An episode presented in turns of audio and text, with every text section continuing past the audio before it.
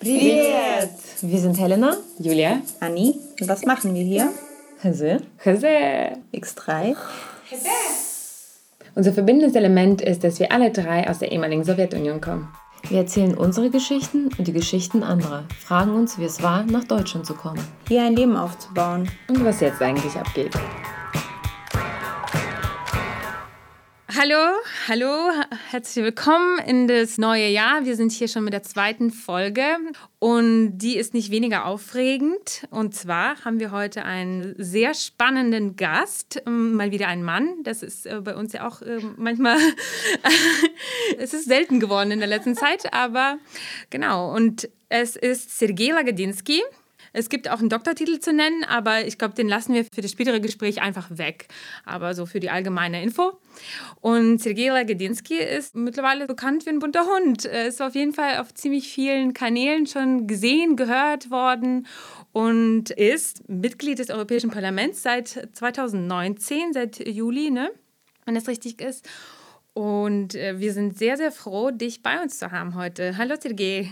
Hallo, danke für die Einladung, schön da zu sein.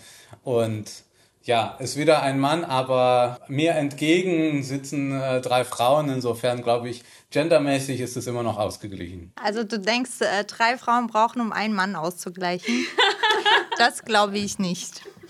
Ja, nee, ich glaube, ich glaube, das ist genau die richtige, die richtige Mischung, damit die Männlichkeit so ein bisschen in Schach gehalten wird und nicht irgendwie alles hier kontrolliert, wie es historisch war. Aber da, da können wir ja auf Deutsch, auf Russisch, auf Englisch noch lang darüber sprechen. Ja, da, da haben wir auch in unseren Communities sehr viel zu besprechen dazu. Als, als Eingangsfrage, du bist jetzt auch gerade da, ne? gerade frisch zurückgekehrt aus Jahresferien oder waren das Corona-Ferien? Wie war das? Das war eine Corona-bedingte ähm, Abwesenheit und Jetzt geht's weiter, weil es einfach wichtig ist. Ich habe festgestellt, nach Monaten der Arbeit aus Entfernung, und das ist ja wirklich so, dass wir viel zu tun hatten. Also ich war wirklich morgens bis nachts quasi am Arbeiten, aber mein Arbeitsplatz war halt mein äh, kleiner Klapptisch und die drei äh, Gadgets in unterschiedliche Konstellationen immer wieder angehabt habe. So, aber dann habe ich festgestellt, das, das, das geht nicht. Mir fehlen Gespräche mit Kolleginnen, zumindest die ich erreichen kann. Mir fehlt so ein bisschen Flurfunk, ne? also parlamentarische Arbeit. Man kann es machen, man wird tun es auch digital, aber man braucht schon irgendwie Menschen auch. Okay. Weil man hat schon gedacht, okay, werden sie Straßburg dicht machen oder was passiert jetzt mit dem EU-Parlament, wenn jetzt alle zu Hause sitzen und ihre ganzen Konferenzen online abhalten? Aber anscheinend, ja. Also Straßburg ist dicht. Straßburg ist schon seit Monaten dicht, weil in Straßburg haben wir ja sowieso nur Plenarwochen mhm. und als äh, eben äh, diese Welle da, noch schon die erste Welle kam, dann war es klar, wir können nicht, weil es ist ja nicht nur, dass die 750 Abgeordnete umziehen, sondern das Ganze. Ne? Das ist ja, ja ein Riesenaufwand mit einem Zug, mit äh, Lastwagen und so weiter. Das kann man heutzutage nicht verantworten, ne? weil so, wir schleppen halt dann die Infektion von Brüssel nach Straßburg, von Straßen nach Brüssel ja. und dann in unsere Orte. Das macht alles keinen Sinn. Deswegen die meiste Arbeit jetzt äh, entweder digital oder eben in Brüssel. Okay, und dann vielleicht können wir ganz kurz, können wir aber schnell abhandeln, wie viele Positionen in wie vielen Ausschüssen bist du im EU-Parlament und was ist eigentlich dein Steckenpferd davon? Also ich glaube, äh, wenn, wenn man so ein bisschen schaut, was ist das, was meine Arbeit und meine Leidenschaft auch ausmacht, dann würde ich schon sagen, dass das Demokratie ist. Demokratie und Rechtsstaatlichkeit und dann so in unterschiedlichen Schattierungen. Also natürlich als erstes Rechtsstaatlichkeit im engeren Sinne, also wie gehen wir mit den Problemen in Polen oder in Ungarn um, ja, also da, da sitze ich zum Beispiel in so einer Monitoring Group, da, so eine Beobachtungsgruppe im Innenausschuss äh, und wir schauen uns wirklich Land für Land die Probleme an. Ich bin auch für Rechtsstaatsmechanismus zuständig und so weiter und so fort. Äh, zweitens, so ein bisschen im breiteren Sinne, da bin ich äh, im Juri, im Rechtsausschuss, stellvertretender Vorsitzender. Und da geht's wirklich um Rechtsstaatlichkeit im Alltag, ja, also Justizfragen. Da geht's zum Beispiel um eine, ähm, auch ein wichtiges Thema für mich. Wie können wir die Zivilgesellschaft stärken, ne, die NGOs europaweit und so weiter. Und dann gibt es eben zwei Punkte, wo ich glaube, wir so ein bisschen diese, diese Demokratiefragen neu und weiterdenken sollen. Und äh, das ist einmal Demokratie in unserer Nachbarschaft.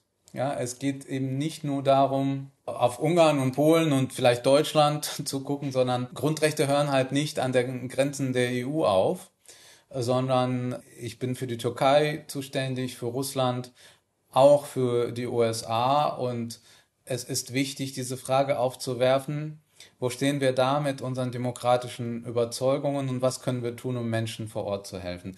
Und diese geografische Erweiterung erweitern wir auch digital.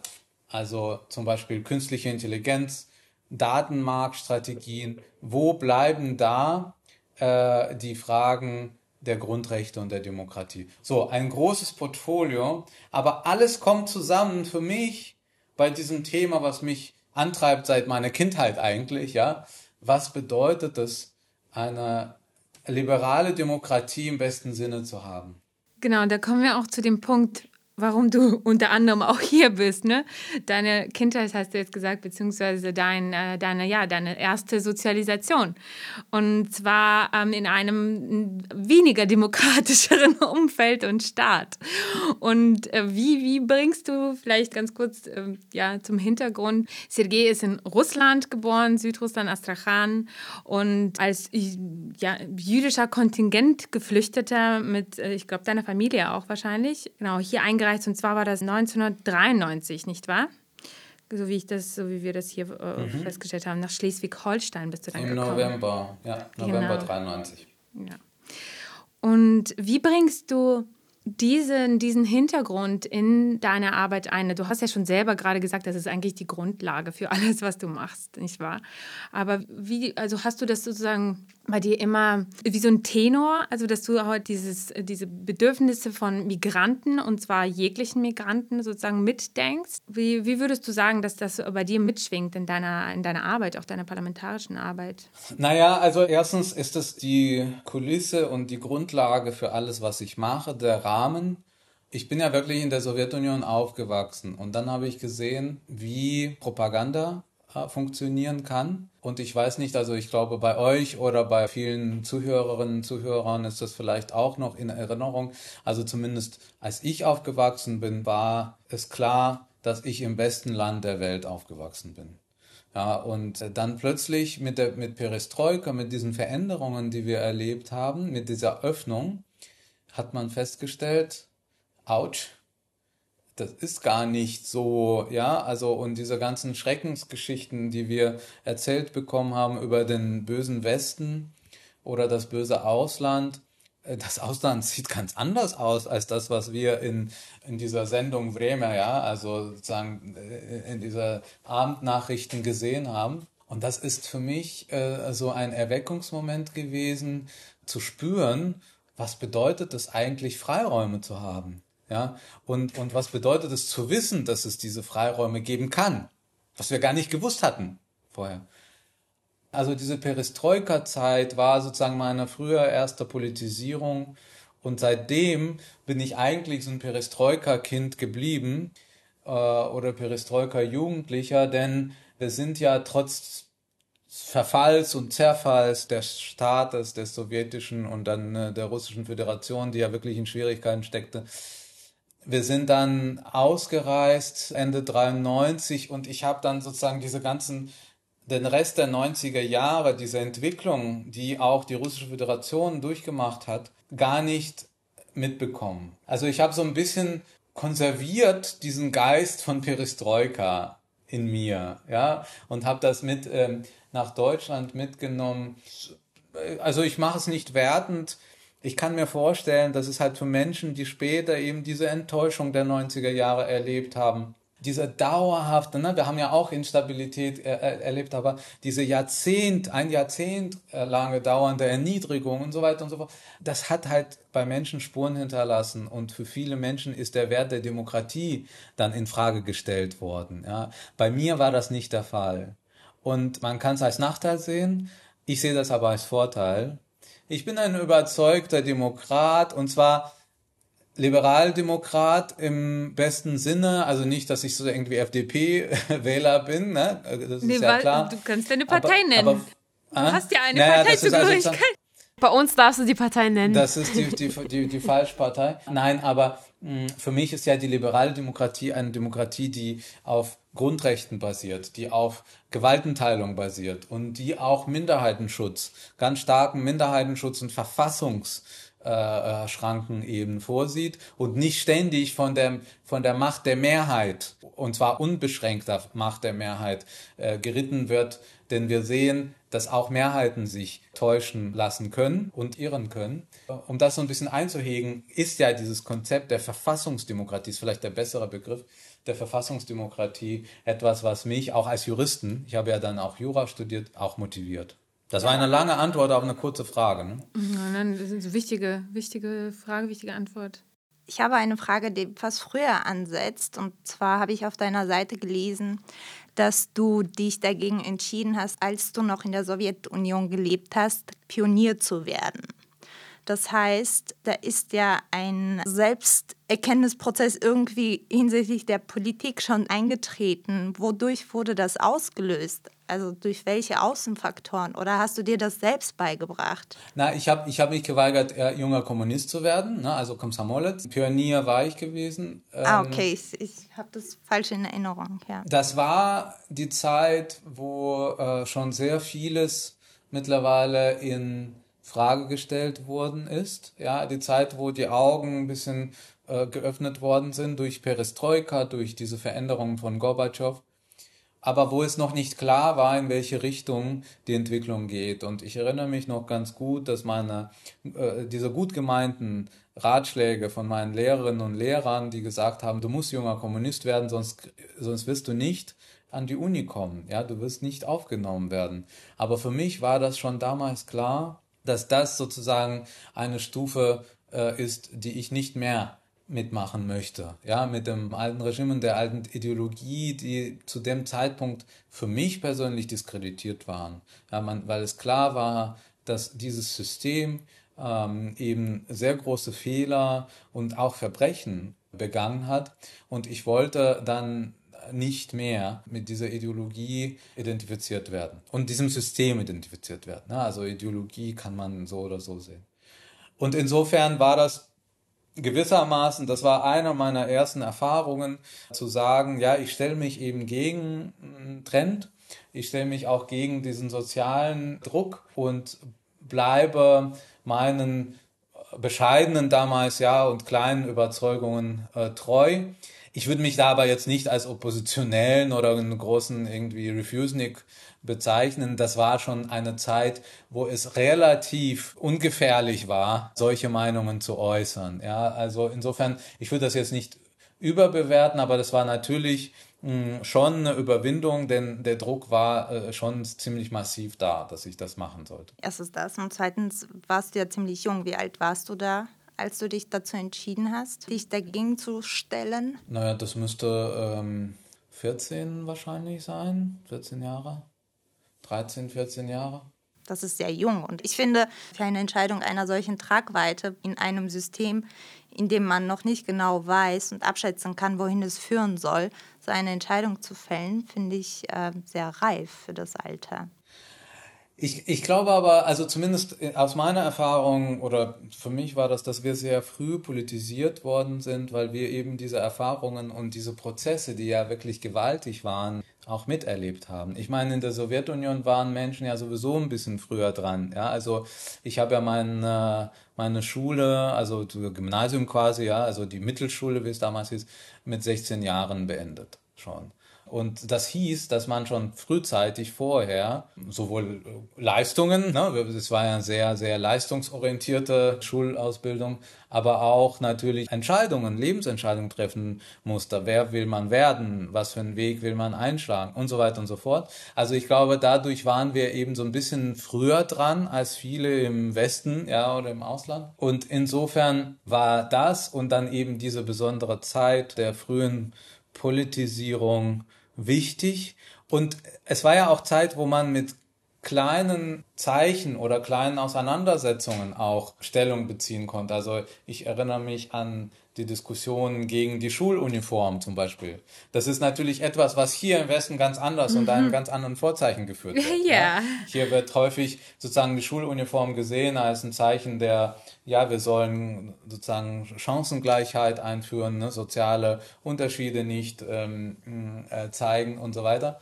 Aber dort war eben diese Entscheidung gegen die, diese sowjetische Schuluniform auch ein rebellischer Akt in dem Sinne, ja, und äh, oder äh, die Entscheidung eben die roten Tücher nicht zu tragen als Pioniere, Pioniere, Pionierinnen, nennen und nennen und so weiter und so fort, nicht gendern. Ähm, äh, und, und diese, also ich war in einem Pionierlager und da war diese Entscheidung, die wir dann getroffen haben und es war nicht einfach, weil eben ein Druck da war, man soll es tragen und wir haben aber rebelliert und haben gesagt, wir wollten es nicht tragen. Also solche kleinen Sachen, und gleichzeitig erinnere ich mich an ein Erlebnis in diesen Pionierlagen. Also ich war im ATEC äh, damals, das war irgendwie so ein großes Privileg auf der Krim, wo äh, zum Beispiel man schon gesehen hat, in welche Richtung die Union sich auch, die, die Sowjetunion sich entwickelt, wo wir zum Beispiel die Fahnen aller Republiken tragen mussten und eine aus meiner Einheit, aus meiner Gruppe, trug eben die georgische sowjetische Fahne und die georgischen Pioniere äh, oder Menschen, die da waren, liefen zu ihr während der Veranstaltung und entrießen ihr diese sowjetische georgische Fahne und steckten ihr die, die jetzige, sozusagen die Fahne der mm. unabhängigen äh, georgischen Republik. Und die war total, das war ein einfaches, ein, ein kleines Mädchen, die wusste nicht, was sie machen sollte. Die ist auf der Bühne und, und, und sie hat eben das nicht angenommen, dieses Angebot, ja, leidenschaftlich Angebot. Äh, und dann wurde sie sehr unter Druck gesetzt, ja, und ich musste sie verteidigen, nicht weil ich gegen die Unabhängigkeit Georgiens war, sondern weil einfach der Anlass aus meiner Sicht, gerade für so ein junges Mädchen, was überhaupt nicht überblickte, worum es ging, äh, nicht angemessen war. Und da kam ich auch unter Druck von den Kollegen aus Georgien. Also es war, es mm. sind einfach worum ging es da? Da ging es einfach um eine Veranstaltung, ja. Aber in jedem Schritt, in jeder Kleinigkeit kamen eben diese Spannungen, diese Veränderungen, dieser Wandel und die Schwierigkeiten, die mit diesem Wandel auch zu tun hatten. Und jetzt machen wir einen Sprung. Die Spannungen werden ja eigentlich nicht weniger, wohin wir auch gehen. Und da können wir ja jetzt ein paar Jahre vorspringen. Wir sind jetzt 93 in Deutschland. Du kommst hier an. Und du kommst hier an als ähm, jüdischer Kontingentflüchtling. Wir sind jetzt im Jahr 2021 und dieses Jahr ist ja das äh, Jahr der 30 Jahre jüdische Einwanderung in der BRD. Obwohl es ja schon äh, seit den 90ern, aber damals noch in der DDR die Möglichkeit gab, äh, für die ersten jüdischen Kontingent-Geflüchteten einzureisen, ist sozusagen die offizielle BRD-Geschichte der jüdischen Einwanderer startet dann mit 91. Das heißt also, Du bist jetzt bei uns, wir nehmen das auch zum Anlass, also das Gespräch mit dir, das Ganze so ein bisschen einzuführen, auch für unsere Zuhörerinnen. Also wir ähm, machen hier nicht nur russlanddeutsche Themen, sondern auch postsowjetische Themen, weil wir sind ja auch nicht alle russlanddeutsch hier. Und genau, und du bist einer unserer GästInnen. Da kommen noch äh, einige andere. Wir haben zum Beispiel Sneak Peek Wladimir Kamina bald bei uns zu Gast. Sehr schön, schöne Grüße. Und äh, Erika Zinger, die hast du ja auch mal mhm. repostet. Das haben wir auf jeden Fall gemerkt. Äh, das sind sozusagen die Top 3 der, der Szene, die wir jetzt hier vorweisen dürfen. Wir sind sehr glücklich darüber. Aber vielleicht kannst du uns kurz einführen, vielleicht können wir ganz kurz wie so eine Art Überblick dieser Einwanderungsgeschichte ja, auch geben. Also, dass das Ganze zum Beispiel in der DDR interessanterweise ein Jahr vorher startete ne? und dass BRD das in diesen Einigungsverträgen übernahm und aber auch nicht sofort und genau, was es so alles äh, mit sich brachte. Vielleicht kannst du kurz äh, was erzählen, äh, beziehungsweise reden wir dann gemeinsam drüber. Ja, man muss ja vielleicht ähm, auch verstehen, was für Strukturen und was für eine Situation vor der Einwanderung hier herrschte. Nach dem äh, Zweiten Weltkrieg, nach dem Holocaust waren eben sehr viele Juden und Jüdinnen auf deutschem Boden. Das wissen viele nicht. Ungefähr 300.000. Das sind aber meistens diejenigen, die aus den KZs befreit worden sind und die eben nach Deutschland und vor allem in Richtung Westalliierte gegangen sind und dann dort als sogenannte Displaced Persons ne, in, in DP-Camps gelebt haben. Aber die meisten davon sind dann weg. Sie sind dann weiter, weil viele wollten einfach nicht in Deutschland, äh, damals sozusagen noch gesehen im Land der Täter, bleiben. Viele sind nach Südamerika, Nordamerika oder nach Israel weiter. Und äh, wir hatten dann eine sehr kleine jüdische Gemeinde, ungefähr 27.000. 27.000 für ganz Deutschland in Westdeutschland gehabt und in Ostdeutschland nach offiziellen Angaben ungefähr 400, nicht 400.000, 400 jüdische Menschen. Und das ist natürlich für ein Land mit so einer riesigen jüdischen Geschichte ja, ähm, und einem großen Beitrag der jüdischen Menschen hier und dem Holocaust, der daraufhin folgte, das war natürlich eine sehr, naja, das ist ein Armutszeugnis, ja. Das ist sozusagen, das, das ist der Scherbenhaufen der, der, der deutschen Geschichte gewesen, der deutsch-jüdischen Geschichte. Nachdem die Sowjetunion zusammengeklappt ist, ne, nach diesen Änderungen, es gab eben für jüdische Menschen sehr große Schwierigkeiten vor Perestroika, vor dem Wandel, das Land zu verlassen. Und es gab sogar eine Bewegung, gerade in den USA, Leave My People Go, ja, also sozusagen für die Ausreisefreiheit für jüdische Menschen aus der Sowjetunion. Man muss dazu sagen, aus der Sowjetunion konnten sowieso nicht so viele raus. Aber bei jüdischen Menschen gab es eben diesen Wunsch, nach Israel zu gehen, rauszugehen und diesem Wunsch wurde sehr äh, restriktiv entsprochen. Und da gab es eben diese Bewegung, das war so eine Bürgerrechtsbewegung in den USA. Und dann, nachdem äh, die Sowjetunion quasi zu Ende war oder schon gegen Ende der Sowjetunion, durfte man ausreisen. Aber plötzlich gab es kaum Länder, wohin die jüdischen Menschen äh, einreisen konnten. Also weil so viele wollten dann doch wiederum nicht sowjetische, freie sowjetische Bürgerinnen haben. Die USA vor allem hat dann gleich zugemacht. Nur wenn Verwandte waren, durfte man nach USA ähm, einreisen. Und dann standen halt viele jüdische Menschen. Das Land erlebte eben diese große Verunsicherung, wie so oft Minderheiten und gerade jüdische Minderheit ist dann dran. Es gab plötzlich sehr viel Antisemitismus, der nicht mehr von oben wie früher, sondern von unten kam, ja, weil der Staat einfach nicht mehr kontrollierte, ja, also plötzlich war die Freiheit da. Und die Freiheit ist ja nicht nur für Grüne oder für demokratische Kräfte, sondern Grüne gibt's ja immer noch nicht so in der Sowjetunion, aber äh, oder in der ehemaligen Sowjetunion. Aber sozusagen die Freiheit ist für alle, das heißt auch für Antisemiten und Antisemitinnen. Und da gab es antisemitische Parteien, Pamiat, da gab es äh, eben antisemitische Veröffentlichungen und so weiter. Und es gab sogar äh, Flyer mit Ankündigung der Pogromtermine, die vereinzelt verschickt worden sind oder reingeworfen wurden. Und das hat viele Menschen sehr verunsichert, gerade die jüdischen Menschen. Viele sind dann nach Israel, aber andere haben gesagt, nein, wir wollen nicht nach Israel, wir wollen woanders hin. Wir wollen in Europa bleiben zum Beispiel. Und äh, es gab eben diese Möglichkeit, weil die DDR eben ein Bruderland war, für die sowjetische Bürgerinnen und Bürger äh, sich irgendwie in den Zug zu setzen oder sonst wie nach Ostberlin zu kommen. Äh, und das haben einige gemacht. Und dann plötzlich sah sich die DDR-Regierung in dieser letzten Phase der DDR-Geschichte überfordert und konfrontiert mit einer neuen Situation. Sie waren und wollten sich demokratisch positionieren. Sie wollten sich auch gegenüber der deutschen Geschichte und deutschen Verantwortung neu positionieren, progressiv positionieren. Und plötzlich hatten sie eben jüdische Menschen aus der Sowjetunion und wussten nicht, wie sie damit umgehen. Die waren einfach da. Und da hat der runde Tisch, das war sozusagen so ein oppositionelles Konstrukt oder, oder sagen wir also sozusagen ein demokratisches Konstrukt der letzten DDR-Phase. Da waren so Leute wie Annette Kahane, die heute immer noch aktiv ist, Irene Rung, also jüdische Denkerinnen. Äh, Annette war dann auch Beauftragte, Ausländerbeauftragte für Berlin eine Zeit lang. Also die haben das dann durchgesetzt, dass die DDR sich zu ihrer Verantwortung bekennt und diese Einwanderung formalisiert.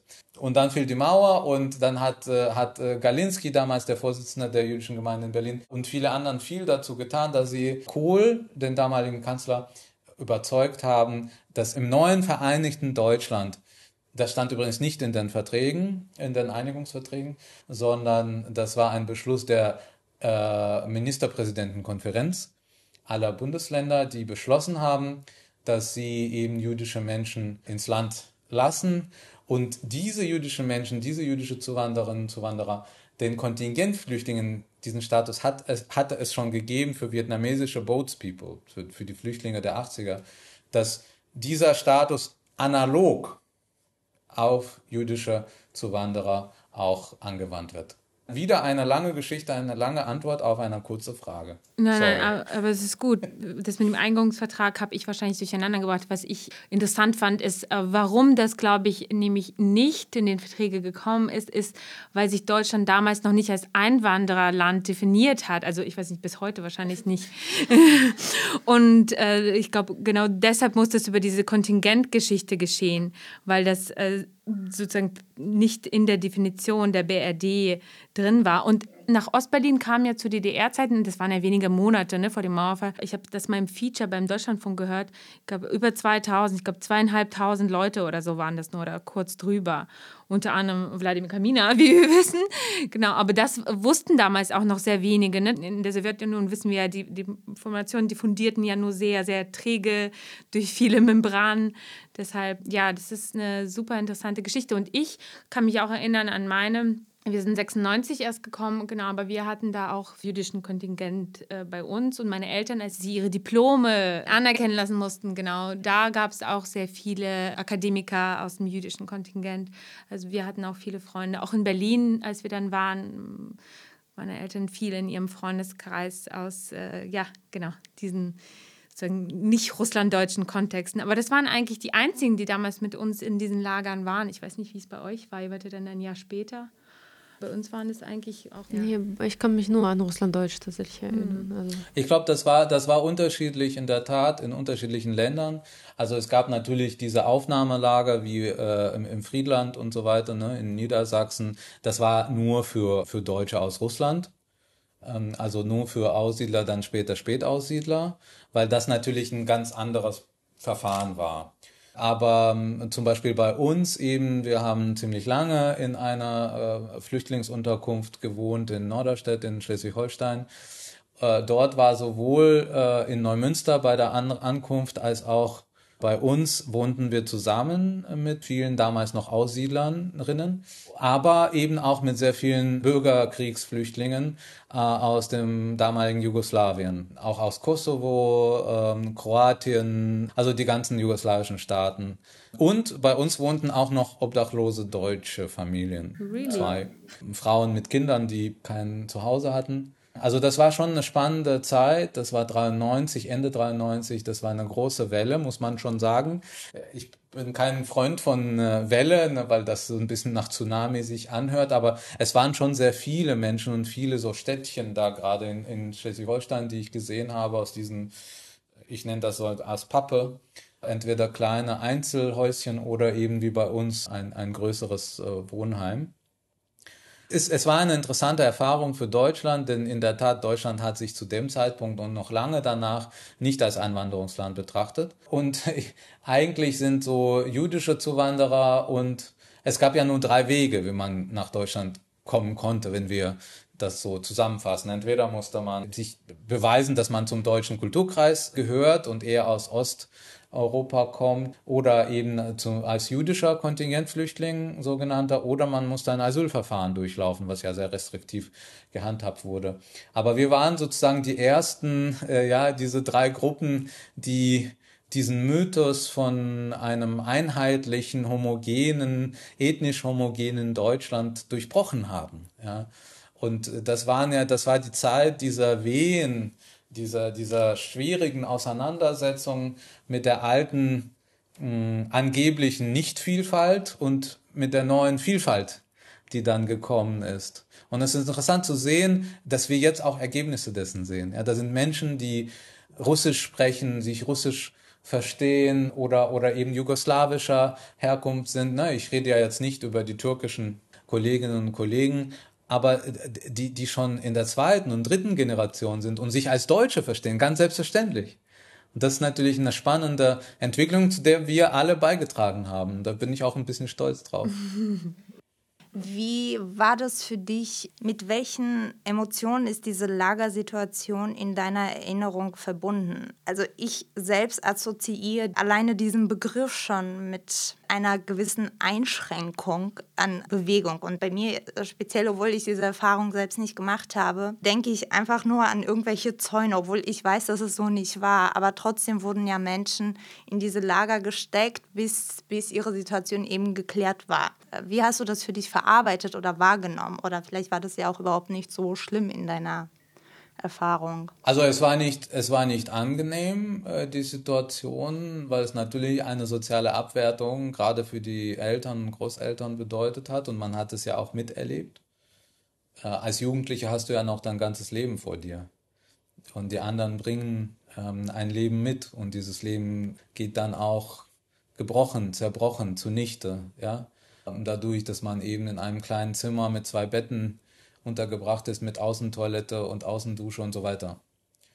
Aber ich habe sozusagen die Funktion unseres, also bei uns hieß es auch nie kein Lager, sondern Flüchtlingsunterkunft, Wohnheim, wie auch immer, nicht erlebt, als, als, als würden wir da irgendwie dort gehalten, ja, und ferngehalten von dem normalen deutschen Leben, sondern es gab einfach eine sehr schwierige Wohnsituation und Wohnungssituation, gerade wenn äh, man über Schleswig-Holstein von damaliger Zeit redet. Das war, das ist ein äh, landwirtschaftliches Bundesland, das ist ein äh, ärmeres Bundesland damals gewesen. Und es gab eben sehr wenige äh, diese berühmten Wohnungen mit Wohnberechtigungsschein, ja, mit WBS die dann ein Flüchtling oder eine Aussiedlerfamilie, gerade wenn sie nicht gearbeitet haben, bekommen konnten. Ich erinnere mich noch, wie ich per Hand diese Briefe, ich habe, ich glaube, ich hatte noch welche, habe ich gerade neulich gefunden, geschrieben habe an Wohnungsbaugenossenschaften per Hand mit, mit Bitten, uns auf die Liste ne, oder in die Datei, wie auch immer, da auf die Warteliste zu, zu setzen. Aber es war einfach sehr, sehr schwierig, eine Wohnung einfach so zu kriegen es ist eine schwierige Situation, eine schwierige Kiste, aber die war häufig nicht vermeidbar, einfach weil die, die wirtschaftliche Situation, der soziale Abstieg ähm, häufig einfach dazugehörte. Das ist auch interessant, also an dem Punkt, bis heute sind ja ungefähr 230.000 Menschen, jüdische Einwanderer hier in Deutschland äh, angekommen. Wobei, wie du sagst, äh, mit dem Begriff Welle, die großen Wellen waren in den 90ern und speziell ab 2005 hörte das Ganze ja so ein bisschen auf ähm, und ist bis heute noch auch klein geblieben, sozusagen die äh, Einwanderungswelle oder die Einwanderungszahlen äh, sind relativ klein noch bis heute. Und warum war das so? Das ist nämlich ganz interessant. Das habe ich auch nicht gewusst. Ich weiß, dass es bei den Russlanddeutschen auch irgendwann eine Restriktion gab. Ne? Und mm, das wollen wir jetzt auch gar nicht hier einführen.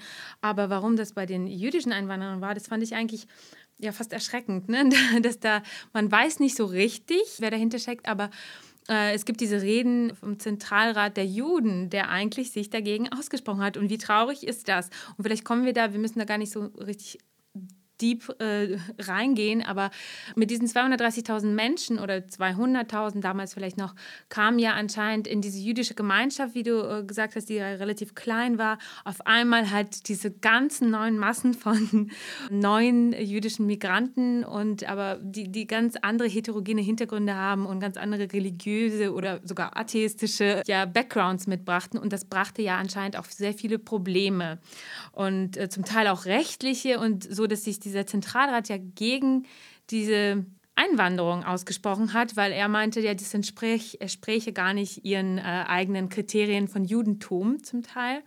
Und äh, sie haben sich da, äh, damals, so wie ich das verstanden habe, dafür eingesetzt, dass das Ganze so ein bisschen eingedampft wird. Und wie bist du vielleicht auch heute als Politiker ähm, damit, also seit 2012 ist es ja wieder anders, ne? Und es schrumpft ja auch wieder die, die Gemeinschaften, aber sie sind selber daran schuld. Aber wie ähm, positionierst du dich da, also als auch politischer Mensch und als äh, Jude selbst? Und wie siehst du dich da eigentlich da drin? Wie auch mit deiner Religiosität vielleicht? Nein, also das ist halt eine schwierige Kiste und, und es ist in der Tat so, ähm, hier gibt es mehrere ähm, Verantwortlichen. Ich würde sagen, dass auch der deutsche Staat, die deutsche Regierung sich entledigt hat einer Aufgabe, einer wichtigen Aufgabe, dadurch, dass sie gesagt haben, wir zahlen ein bisschen Geld äh, an den Zentralrat und der Zentralrat regelt und erledigt die Integrationsaufgaben. Und das habe ich immer schon kritisiert, dass die Gemeinden, die jüdischen Gemeinden, dazu überhaupt nicht befähigt waren. Die waren nicht fähig, Integration, das ist nicht ihre Aufgabe, Deutschkurse und Beratung und soziale Beratung zu machen. Die sind überfordert gewesen. Und das haben wir dann gesehen ähm, an den Ergebnissen, dass wir eben aus meiner Sicht mindestens zehn Jahre an wirklicher Integrationsarbeit und Integrationsbemühungen verloren haben, weil das geschoben wurde auf die Gemeinden und die Gemeinden waren einfach überfordert. Und deren Integrationsaufgabe ist ja in erster Linie, ehrlich gesagt, nicht eine Integration in die Gesellschaft. Das ist nicht die, die Aufgabe der jüdischen Gemeinden. Die müssen Menschen helfen, sich in das Judentum überhaupt zu integrieren, in die, in das religiöse Leben zu integrieren, wenn überhaupt, ja. Denn, und da kommen wir zum anderen Thema, wir haben natürlich ein ganz anderes Verhältnis zum Jüdischsein mitgebracht, ganz andere Identitäten mitgebracht. Und das ist das, was ich sehe sozusagen als das Positive in dieser sehr schwierigen Auseinandersetzung. Ich glaube, dass die jüdischen Menschen dafür verantwortlich waren, äh, die aus der Sowjetunion, also wir, dass wir so ein bisschen dieser sehr selbstverständliche jüdische, äh, westdeutsch geprägte jüdische Identität erschüttert haben und dass wir sie in Frage gestellt haben. Ja, dass wir gesagt haben und gezeigt haben, etwas, was viele sehr irritiert hat, du kannst jüdisch sein, auch anders. Ja, wie anders? Darüber können wir reden. Ja, und ähm, das Ergebnis, dass das Ergebnis äh, in vielen Gemeinden nicht besonders äh, etwas ist, was mich äh, freut, äh, auch was Demokratieverständnis angeht, ja, und, und, und so weiter. Äh, das ist eine andere Frage, ja. Aber es wurden Alternativen aufgezeigt. Und eine Alternative finde ich sehr gut. Das ist sozusagen eine Möglichkeit, sich jüdisch und säkular zu fühlen. So wie ich mich eben zum Beispiel fühle, das ist auch kein Geheimnis. Ich bin kein religiöser Mensch, kann man auch nicht, wenn man, wenn wir ehrlich sind, also zumindest bei mir, ich kann nicht in der Sowjetunion, in, im atheistischen Sowjetsystem quasi sozialisiert worden sein und dann auf einmal sagen, ah, aber ich bin doch total religiös. Das sehen wir jetzt in Russland. Ich nehme das vielen Menschen nicht ab. Es ist eine Sache von jedem Einzelnen, aber vielen KPDSU-Funktionären und KGB-Funktionärinnen nehme ich das einfach nicht ab, dass sie jetzt sich bekreuzigen da in, in, in den orthodoxen Kirchen oder sonst was. So, und ähm, aber wir haben eben ein Angebot gemacht, beziehungsweise wir haben gar nichts gemacht. Wir sind einfach da gewesen. Und das hat irritiert. Ähm, viele Menschen haben dann von unechten Juden gesprochen, was ich immer bekämpft habe und in Frage gestellt haben. Man kann auch anders jüdisch sein und dadurch ist man nicht weniger echt. Und das ist sozusagen eine Öffnung dieser sehr geschlossenen Identität, jüdischen Identität gewesen, die auch aus meiner Sicht dazu geführt hat, zusammen mit amerikanischen Einflüssen und vielleicht auch israelischen Einflüssen, dass zum Beispiel das liberale Judentum irgendwann auch anerkannt worden ist, dort mit Druck von seitens der Bundesregierung Anfang der 2000 Jahre. Also wir haben sozusagen Schritt für Schritt diese Identität geöffnet. Und das Wichtige ist aus meiner Sicht, alles dafür zu tun, diese offene Identität und diese, diese, diese offenen Räume, in jüdischen Gemeinden und im jüdischen Leben in Deutschland weiter aufrechtzuerhalten. Denn was ich sehe, ist, dass wir sehr häufig postsowjetisch sozusagen an dieser Stelle agieren und versuchen, die wieder zu schließen, nur halt nach unserem Gusto. Und so darf es nicht passieren, was auch unsere Fixpunkte der Identität angeht, ne, wo, wo wir nur über Israel oder nur über Antisemitismus reden und daraus versuchen, etwas zu konstruieren. Ich finde es zu wenig. Wir müssen uns als demokratischer, als, als offener, als, als das, was wir in den USA sehen, ja, ähm, ehrlich gesagt, ähm, wo wir in der Avantgarde der äh, gesellschaftlichen Veränderungen da sind, auch für, für andere Minderheiten mhm. sprechen und nicht nur für sich selbst. Dieses Postmigrantische, das ist ganz wichtig, das, was du gerade gesagt hast, die anderen Minderheiten. Da gibt es ja jetzt einen ganz großen Diskurs, der unter anderem von Max Scholleck, sag ich mal so, eingeführt wurde mit Desintegriert euch, äh, aber ähm, auch anders aufgegriffen wurde. Da gibt es so einige neue äh, Standardwerke, ich sage das mal in Anführungsstrichelchen, die man in, ich sag mal, so eine zumindest Berliner postmigrantischen Blase alle mal also gelesen hat oder gelesen haben darf, soll. Äh, auch mit dem ähm, Text von Erika Singer, den du auch repostet hattest oder so, wo es um diese neue Selbstverständlichkeit geht und auch die Rolle dieser Migranten hinterfragt wird und auch die zugeschriebene Rolle. Sie haben gedacht, sie holen sich wieder die Juden sozusagen nach Deutschland zurück, die sie selbst nicht nur vertrieben, also systematisch, systematisch ausgemerzt und dann den Rest vertrieben haben natürlich.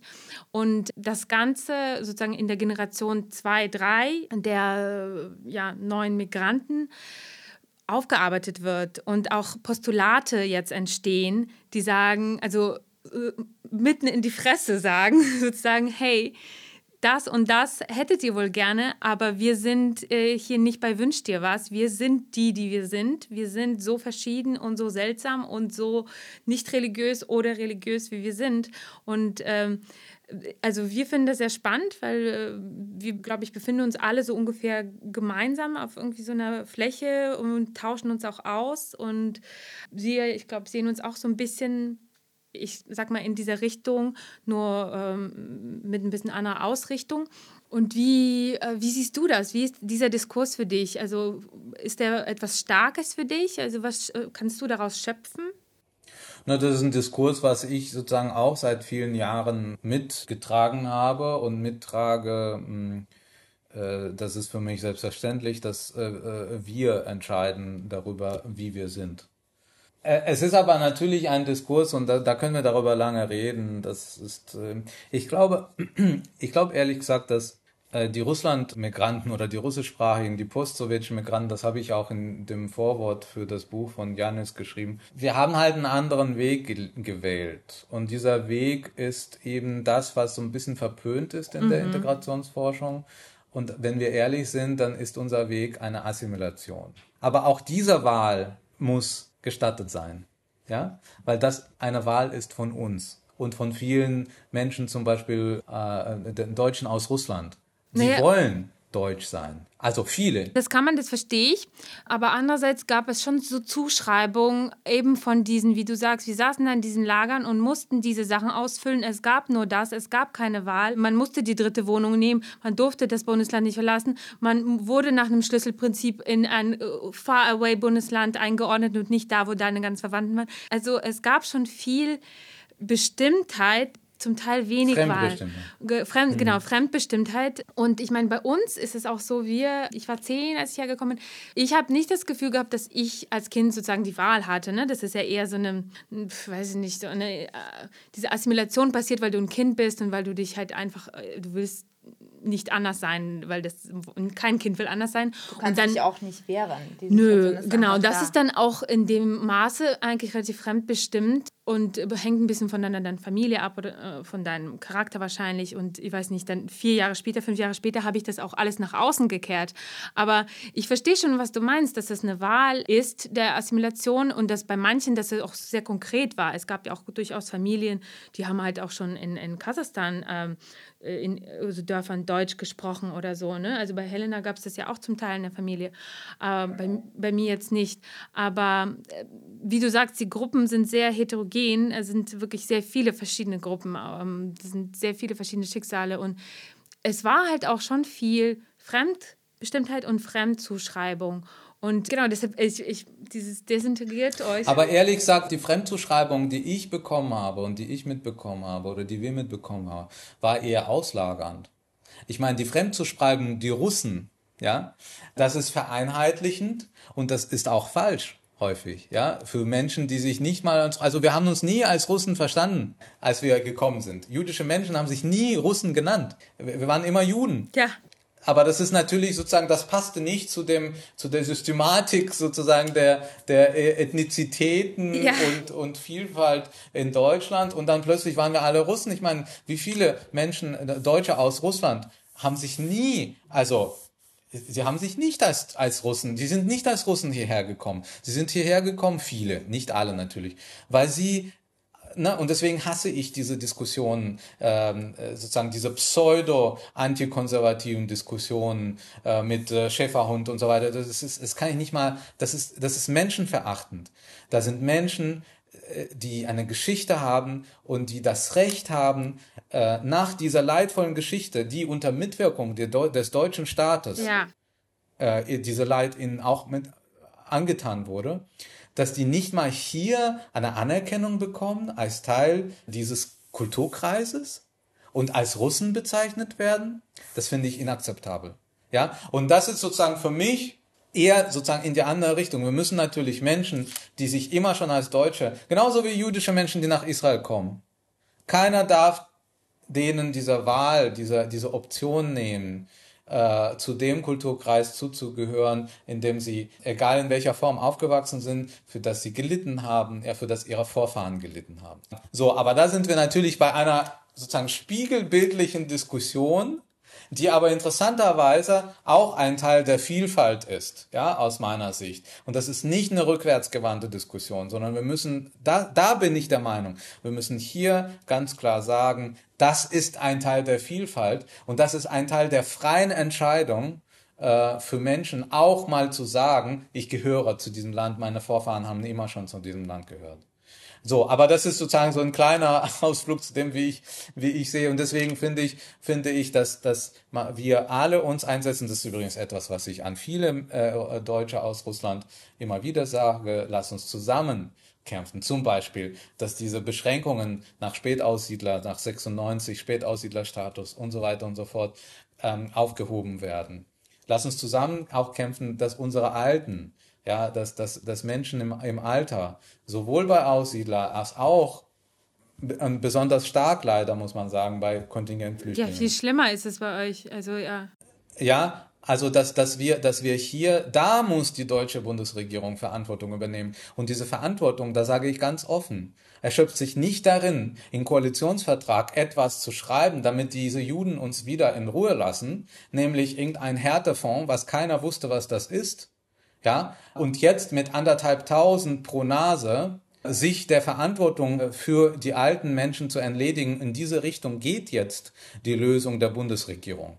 Und da sage ich ganz klar, auch gegenüber meinen ehemaligen SPD-Kolleginnen und Kollegen, die rhetorisch immer an der Seite der Juden sind und der jüdischen Menschen und der Erinnerung und so weiter und de facto alles tun, damit unsere äh, unsere älteren Menschen weiterhin Armutsniveau sozusagen beibehalten und, und ohne, ohne auch eine nur knappe Rente auskommen. Nicht mal die Grundrente, die jetzt beschlossen wurde, steht den jüdischen Zuwanderern, auch den Aus, äh, Spätaussiedlern übrigens auch nicht, aber die haben eine andere Lösung, äh, zu, weil diese 35 Jahre Mindestanforderung genau da anfängt, wo die Zuwanderung aus Osteuropa angefangen hat. Ja, ja, das geht alle Und ich betrachte das fast schon als eine bewusste Entscheidung gegen die Absicherung von Menschen aus Osteuropa, insbesondere natürlich den, den russischen und den deutschstämmigen,